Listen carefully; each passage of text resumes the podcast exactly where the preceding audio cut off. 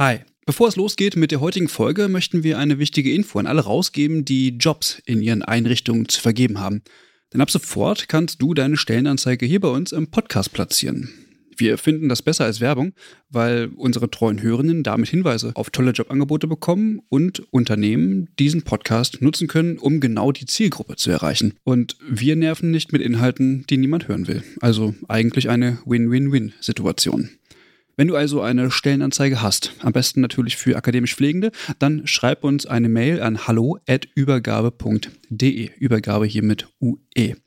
Wir veröffentlichen dann die Anzeige hier mit den relevanten Infos. Wir freuen uns auf deine Mail und wünschen viel Spaß mit der heutigen Folge.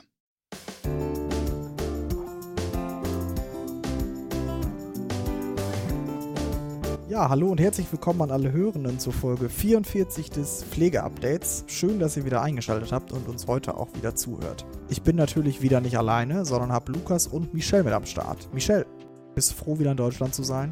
Ja, erstmal Hallo an alle Hörenden. Und ja, ich bin auch froh, wieder in Deutschland zu sein. Ich war auch froh, im Urlaub gewesen zu sein, aber ich bin jetzt wieder da und das ist auch gut so. Ja, ein herzliches Hallo auch von mir. Ich war nicht im Urlaub, aber ich bin froh, dass Michelle jetzt wieder da ist und dass wir endlich starten können, zu dritt diesen Podcast zu machen. Ich freue mich sehr. Michelle, erzähl doch mal, was wir für Themen heute vorbereitet haben. Ja, also wir haben natürlich wieder interessante Themen für euch vorbereitet. Wir sprechen zum einen noch einmal über die Krankenhausreform und dann zum anderen äh, über eine Veröffentlichung des International Council of Nurses. Und zusätzlich haben wir euch nochmal zusammengefasst, was auch sonst noch so passiert ist. Ja, es klingt doch alles sehr interessant. Und ich würde sagen, wir starten einfach mit der Folge, oder? Kommen wir nun zu dem ersten Thema der Folge, der Krankenhausreform. Wer von euch zur Krankenhausreform nochmal ein ganz kleines Update braucht, der hört doch einfach nochmal in Folge 40 des Pflegeupdates rein. Clara und Caro haben dort eigentlich ganz gut zusammengefasst, was so die Grundlagen der von Karl Lauterbach geplanten Reform sind. Und Max, was gibt's da denn Neues? Ja, heute geht es vor allen Dingen um die aktuelle Berichterstattung über ein befürchtetes Krankenhaussterben, das es durch diese Reform geben könnte. Davor warnte vor allen Dingen die DKG also die Deutsche Krankenhausgesellschaft. Außerdem werfen wir auch einen Blick auf den politischen Diskurs zwischen unter anderem NRW-Gesundheitsminister Laumann und Lauterbach. Okay, also bei Kliniksterben bin ich jetzt gerade hellhörig geworden. Was ist denn damit gemeint? Ja, also es wird vermehrt in der letzten Zeit vor einer großen Welle an Krankenhausschließungen gewarnt, die eben durch die von Lauterbach vorgebrachte Reformidee entstehen könnten. Grundlage dazu war eine Datenanalyse der Deutschen Krankenhausgesellschaft. Lauterbach hingegen sagt, dass es ohne seine Reform viel eher zu einem unkontrollierten Kliniksterben kommen werde. Er betonte, dass das Ziel seiner Reform nicht etwa Krankenhausschließungen seien, sondern im Gegenteil eine Steigerung der Qualität, ein Abbau von Überversorgung und eine Entökonomisierung. Ohne seine Reform sieht er den Teufelskreis aus zu wenig Personal, das zu zu wenig Fällen führt und damit dann wieder zu zu wenig Geld, was wieder zu zu wenig Personal führt. Ich glaube, ihr habt verstanden, worum es geht. Er sieht in seiner Reform eine der wenigen Perspektiven für die gefährdeten Häuser. Zur Erinnerung nochmal, die Häuser sollen neben dem Geld für die DRG-Pauschalen auch noch eine Vorhaltepauschale erhalten, die unabhängig von den DRGs sind. Die DRGs werden also generell eine geringere Rolle spielen. Gleichzeitig sagt er aber auch, dass die Länder weiterhin für die Krankenhausplanung zuständig seien. Es dürfe aber nicht jedes Haus aus Gründen des Bestandsschutzes gerettet werden, sondern nur, wenn die Versorgungsqualität darunter nicht leidet. Seine Reform soll also dazu führen, dass kleinere Häuser keine großen Eingriffe mehr durchführen müssen, für die sie eigentlich nicht ausreichend hohe Expertise haben, nur um dann damit Geld zu verdienen. Okay, das leuchtet mir jetzt erstmal ein. Dann hast du gerade eben auch noch einen Eklat zwischen den beiden Gesundheitsministern, äh, Laumann und Lauterbach, erwähnt. Ich muss sagen, ich muss immer ein bisschen aufpassen, dass ich die beiden nicht verwechsel in dem Kontext jetzt, aber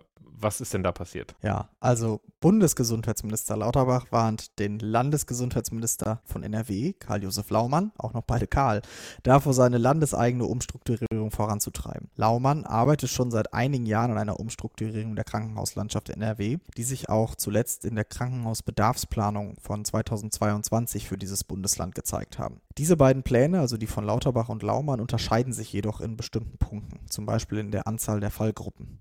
Nun droht Lauterbach Laumann für seine Reform keinerlei Bundesgelder zur Verfügung zu stellen und nur seine eigene Reform zu Geldflüssen zu bringen. Im Gegenzug sagte Laumann, dass es ohne Unterstützung des Bundesrates, also das äh, Ländergremium im, der Bundespolitik letzten Endes, überhaupt gar keine Reform geben würde. Außerdem haben Nordrhein-Westfalen, Bayern und Schleswig-Holstein angekündigt, die Krankenhausreform auf ihre Verfassungsmäßigkeit zu prüfen. Sie sehen hier Einschnitte in ihren Länderkompetenzen, also in der föderalistischen Struktur. Die Länder haben Angst vor einer Bundesschablone, die über sie gelegt werde und sie in ihrer Krankenhausplanung zu stark einschränke. Dabei ist Krankenhausplanung eben klar Ländersache, weil regionale Bedarfe auch nur regional gelöst werden können. Trotz aller Meinungsverschiedenheiten muss bis Ende des Jahres ein Gesetzesvorschlag vorliegen. So sind sich Lauterbach und Laumann aber einig.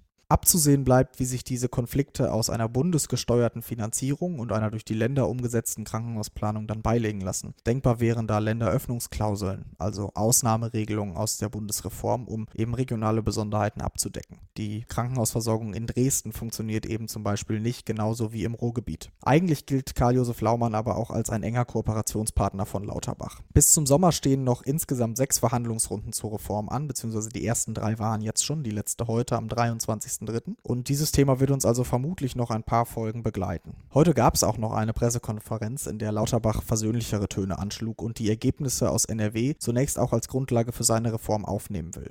Also wird es auf Bundesebene zunächst keine 128 Fallgruppen geben, wie zunächst von Karl Josef äh, von Karl Lauterbach, da ist es passiert, angekündigt war, sondern eben erstmal nur die 64, die in NRW schon zugrunde gelegt wurden.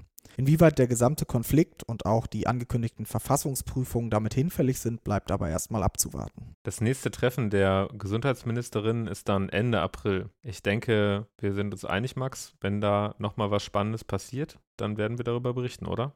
Auf jeden Fall.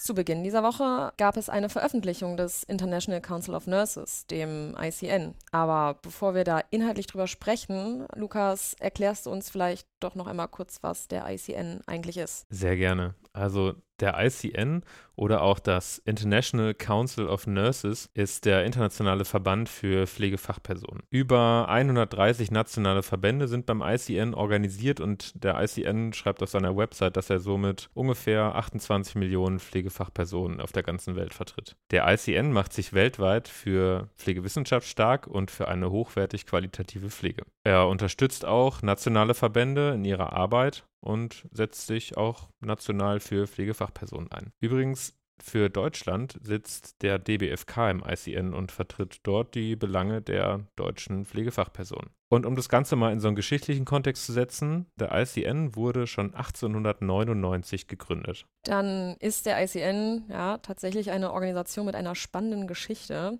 Was genau wurde denn jetzt veröffentlicht? Genau, also der ICN veröffentlicht jährlich einen sogenannten Report und beschreibt darin die Probleme der Pflegefachpersonen und liefert aber gleichzeitig auch Lösungsvorschläge für die Praxis, für die Praxis der Politik und für die Praxis in den Krankenhäusern oder auch für Arbeitgeber zum Beispiel. In den letzten Jahren waren die Berichte natürlich geprägt von der Pandemie. Und in diesem Jahr trägt der Bericht den Titel Recover to Rebuild, Investing in the Nursing Workforce for Health System Effectiveness. Der ICN hat sich Studien angeschaut, die weltweit während der letzten Jahre veröffentlicht wurden und beschreibt von den ausgewerteten Studien den Effekt, den die Pandemie auf die Gesundheitssysteme weltweit hatte und auch hat. Und vor allem immer in Betracht auf die Pflegefachpersonen. Es werden zum Beispiel hohe psychische und physische Belastungen, zum Beispiel durch Burnout oder Depressionen, bei Pflegefachpersonen weltweit beschrieben in den letzten Jahren. Und die Studien zeigen auch, dass der Mangel an Pflegefachpersonen stetig zunimmt. Diesen Mangel haben wir in Deutschland ja schon lange. Das stimmt auf jeden Fall. Aber ich sag mal so, in Deutschland haben wir ja noch das Glück, dass wir uns teure Kampagnen leisten können, um Pflegefachpersonen aus anderen Ländern zu in Anführungsstrichen rekrutieren. Da muss man natürlich immer auch im Hinterkopf haben, dass das den Mangel der Pflegefachpersonen in den jeweiligen Ländern noch weiter verschärft. Zum Beispiel schreibt der ICN, dass auf den Philippinen schon heute 350.000 Pflegefachpersonen fehlen. Und uns sollte dabei bewusst sein, dass die Kolleginnen und Kollegen in ihren Heimatländern häufig eine noch tragendere Rolle in den Gesundheitssystemen spielen, als Pflegefachpersonen es ohnehin in Deutschland auch schon tun. Durch die Pandemie verstärkt wächst also ein noch größeres Versorgungsproblem heran. Daran angeschlossen veröffentlicht also der ICN jetzt diesen Bericht und will damit eine Debatte anstoßen, sowohl in der nationalen als auch in der internationalen Politik. Der ICN kritisiert unter anderem, dass das Pflegefachpersonal, gebeutelt auch von den Folgen der Pandemie, jetzt dazu aufgerufen wird, mit noch mehr Einsatz die Gesundheitssysteme wieder aufzubauen. Der ICN beklagt, dass ohne Investitionen zur Unterstützung von Pflegefachpersonal kein Gesundheitssystem weltweit wieder aufgebaut werden kann bzw. sich langfristig von der Pandemie erholen kann. Im letzten Jahr hat das ICN einen Bericht veröffentlicht, in dem es einen globalen Mangel von ca. 13 Millionen Pflegefachpersonen in den nächsten Jahren vorhersagt. Diese Zahlen bestätigen sich in dem Bericht von diesem Jahr noch einmal. Das ICN nennt das Ganze einen Global Health Emergency also einen globalen Gesundheitsnotstand. Und sie rufen dazu auf, eben nicht nur auf die Systemebene zu schauen, denn so steigt der Druck für jede einzelne Pflegefachperson noch weiter. Auch Arbeitgeberinnen und Organisationen sieht das ICN hier in der Pflicht, für Pflegefachpersonen zu sorgen. Demonstrationen und Streiks mit dem Ruf nach mehr Arbeitsplatzsicherheit, besseren Arbeitsbedingungen und sicheren Schichtbesetzungen sind die Folge aus der fehlenden Unterstützung unter anderem eben von Arbeitgeberinnen, sagt das ICN. Ja, das Pflegeupdate berichtet berichtete übrigens und wird auch weiter berichten. So ist es aber mal Spaß beiseite. Das ICN ruft die nationale Politik unter anderem dazu auf, sofort für sichere Schichtbesetzungen zu sorgen, bei künftigen Pandemien schnell für alle Pflegefachpersonen Impfstoff zur Verfügung zu stellen und für mehr Plätze in der Pflegeausbildung oder international sind es ja mehr Pflegestudienplätze zu schaffen. Auf internationaler Ebene soll die internationale Gemeinschaft Entwicklungsländer dabei unterstützen, dass die Pflegefachpersonen nicht abwandern und die Gesundheitssysteme der Länder nicht weiter zusammenbrechen. Ich halte also mal fest, das Ganze jetzt hier war eigentlich nur ein kleiner Einblick in den Bericht. Wir könnten über den ICN und den Bericht eine ganze Folge machen, da gäbe es auf jeden Fall noch mehr zu berichten. Und ich bin mir sicher, im Rahmen des Internationalen Tages für Pflegefachpersonen kommen wir auch nochmal darauf zurück. Bis dahin ist für euch alles in den Show Notes verlinkt. Ja, dann haben wir jetzt schon mal zwei Themen angerissen. Weiter geht's mit den etwas kleineren Themen. wir fassen euch einmal kurz zusammen, was jetzt noch so passiert ist in den letzten zwei Wochen. Michelle, was gibt's da? NRW-Gesundheits- und Arbeitsminister Karl-Josef Laumann, von dem wir auch gerade eben schon einiges gehört haben, positioniert sich gegen ein Verbot der Zeitarbeit in den Kliniken und Pflegeheimen und auch die Deckelung von Entgelten und die Beschränkung von Vermittlungsprämien würden durch sein Ministerium abgelehnt. Die Probleme, die mit Personalüberlassung einhergingen, seien dem Ministerium wohl bekannt. Und es wurde betont, dass Leiharbeit nur in Krisensituationen und als letztes Mittel eingesetzt werden solle. Dabei verweist das Ministerium auf die Etablierung sogenannter Springer-Konzepte, bei denen Personal halt eben genau dafür eingestellt wird, kurzfristige Ausfälle zu kompensieren. Heute ist bekannt geworden, dass Gesundheitsminister Karl Lauterbach auch von dem haben wir eben schon einiges gehört, die Leiharbeit in der Altenpflege faktisch verbieten möchte. Laut einem neuen Entwurf der Pflegereform sollen die Mehrkosten in den Pflegeeinrichtungen für den Einsatz von Leiharbeiterinnen und Leiharbeitern künftig nicht den Pflegekassen in Rechnung gestellt werden dürfen. Stattdessen sollen maximal die in der Branche üblichen Tariflöhne als Obergrenze gelten. Und wie schon gesagt, davon hatte sich das Ministerium um Karl Josef Laumann ja eigentlich distanziert. Der Deutsche Pflegerat fordert für Pflege- und Gesundheitsfachberufe eine eigene Bildungskonferenz. Ähm, die Präsidentin des DPR, Christine Vogler, verwies anlässlich des Bildungsgipfels in Berlin auf die Relevanz von Bildung für eine gute medizinische, therapeutische und pflegerische Versorgung. Die Bildungsanforderungen in der Pflege und in der Gesundheitsversorgung seien enorm. Und in der Langzeitpflege habe Deutschland den niedrigsten Bildungsstand der Pflegenden im europäischen Vergleich. Trotz eines bundeseinheitlichen Pflegeberufegesetzes für Pflegefachpersonen sei die Bildungsstruktur stark zersplittert und das gelte vor allem für die Ausbildung zur Pflegefachassistenz. Zusätzlich fordert Christine Vogler verbindliche, bedarfsgerechte Akademisierungsquoten und die Etablierung von Arbeitsfelddefinitionen und Einsatzmöglichkeiten äh, hochschulisch ausgebildeter Pflegefachpersonen.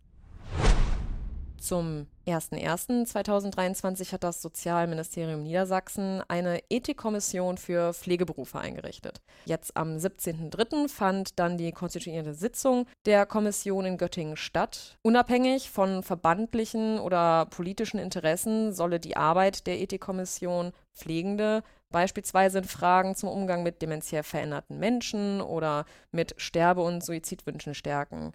Diese Ethikkommission ist in Deutschland die erste ihrer Art und unter den 17 Mitgliedern seien Personen aus der Pflegepraxis, der Pflegewissenschaft, der Philosophie, der Theologie, der Rechtswissenschaften und der Gesundheitsökonomie vertreten. Und zusätzlich seien auch Menschen mit Pflegebedarf oder Behinderung und deren Angehörigen in der Kommission vertreten. In Rheinland-Pfalz wurden die ersten Absolventinnen der generalistischen Pflegeausbildung geehrt. Präsident der Landespflegekammer Rheinland-Pfalz, Markus May, erklärte dazu, dass der umfassende Berufsabschluss Pflegefachfrau und Pflegefachmann für die Fachkräfte mehr Flexibilität bedeute, weil sie explizit für alle Aufgabenbereiche ausgebildet seien. Dazu werde die Vereinheitlichung auch dazu beitragen, vorhandene Benachteiligungen, wie beispielsweise die Bezahlung, vor allem in der Altenpflege, abzubauen. Außerdem werde die generalistische Pflegeausbildung im gesamten EU-Ausland anerkannt, was vorher in einigen Settings, wie beispielsweise ebenfalls in der Altenpflege, nicht überall der Fall war. Ja, wow. Also da haben wir heute auf jeden Fall wieder viel gelernt. Ähm, ich weiß nicht, wie es euch geht, aber ich finde es immer faszinierend, was in zwei Wochen alles so passiert. Und vor allen Dingen, wann auch in zwei Wochen. Ich hatte das Gefühl, es ist sehr lange nichts passiert und jetzt kurz vor unserem Aufnahmebeginn ging es nochmal richtig rund. Sollte sich noch was Relevantes tun, lest ihr es natürlich bei uns auf Instagram zum Beispiel. Ja, und ich würde sagen, es ist eigentlich ganz gut, dass wir so flexibel sind, auch mit der Aufnahme, weil dann können wir äh, auch Themen, die, ich sag's mal, tagesaktuell sind, zumindest am Aufnahmetag, auch noch aufnehmen. Und äh, das macht auf jeden Fall Spaß für euch, diese News zusammenzustellen. Ja, und natürlich haben wir euch auch alles in den Show Notes verlinkt. Und dann verabschiede ich mich für diese Folge und sage Tschüss bis in zwei Wochen. Ja, bis in zwei Wochen, ne? Tschüss. Tschüss, macht's gut.